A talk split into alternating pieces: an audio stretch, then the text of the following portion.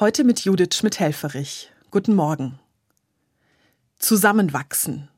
Das ist das Motto, unter dem in diesem Jahr die Feierlichkeiten zum Tag der deutschen Einheit in Erfurt stattfinden. Zum 32. Mal wird dieser Tag gefeiert. Was ein Glück, dass damals nach über 40 Jahren Trennung unser Land wieder zusammenwachsen konnte. Zugleich habe ich den Eindruck, dass es mit der echten Einheit noch etwas klemmt und noch einiges für die Einheit zu tun ist. Nicht nur zwischen den Menschen in Ost und West, sondern zwischen allen Menschen in unserem Land.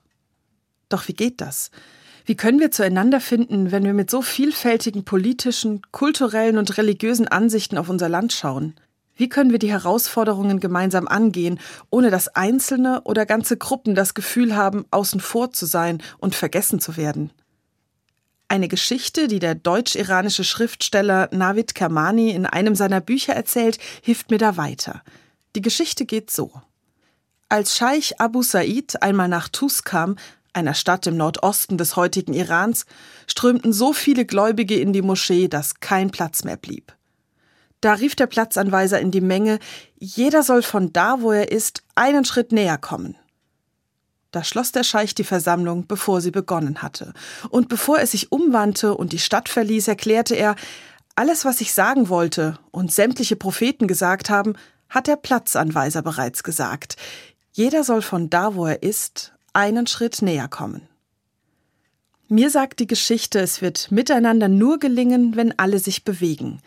Da braucht es nicht gleich die ganz großen Schritte, doch kleine Schritte sind für den Weg zueinander unentbehrlich und die überfordern niemanden. Ein zweites, es braucht Vertrauen. Vertrauen, dass die anderen auch einen Schritt tun werden. Denn das Miteinander hängt nicht nur an mir, geht aber auch nicht ohne mich. Konkret kann das heißen, dass ich mir in einer Diskussion oder bei einem Streit bewusst mehr Zeit nehme, um zuzuhören und um zu verstehen, was dem anderen wichtig ist.